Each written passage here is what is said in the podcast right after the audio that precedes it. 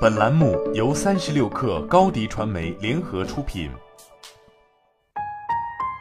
本文来自微信公众号 Chris 在路上。在节目的一开始，先给大家安利一本书，叫《魔球》，讲的是美国棒球大联盟的一支超级贫穷的球队——奥克兰队的故事。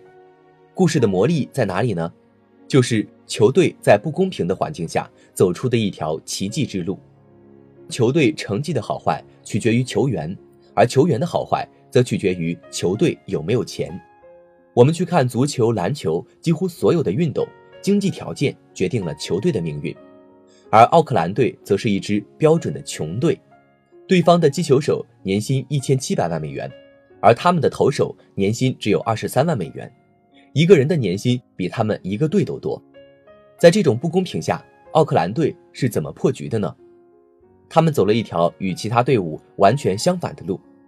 别人在选球员的时候靠的是一套经验系统，俱乐部有球探全面评估一个球员的价值，然后有意向的就来面试，感觉不错就签约。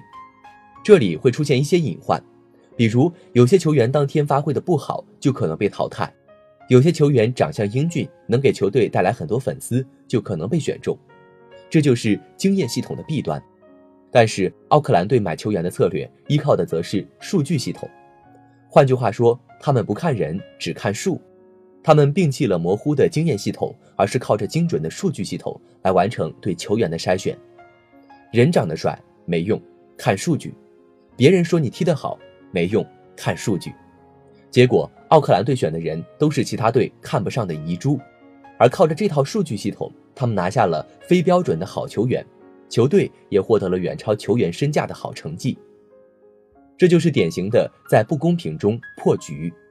不要总想着硬碰硬，也不要看到不公平就举手投降，而是要想办法找到新的维度，或者增加新的维度，和别人去抗衡，才有赢的可能。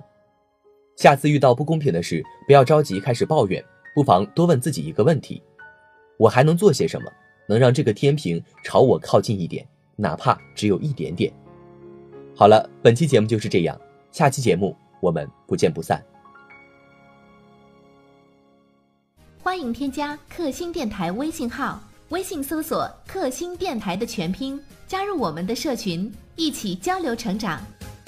高迪传媒，我们制造影响力。商务合作，请关注公众号“高迪传媒”。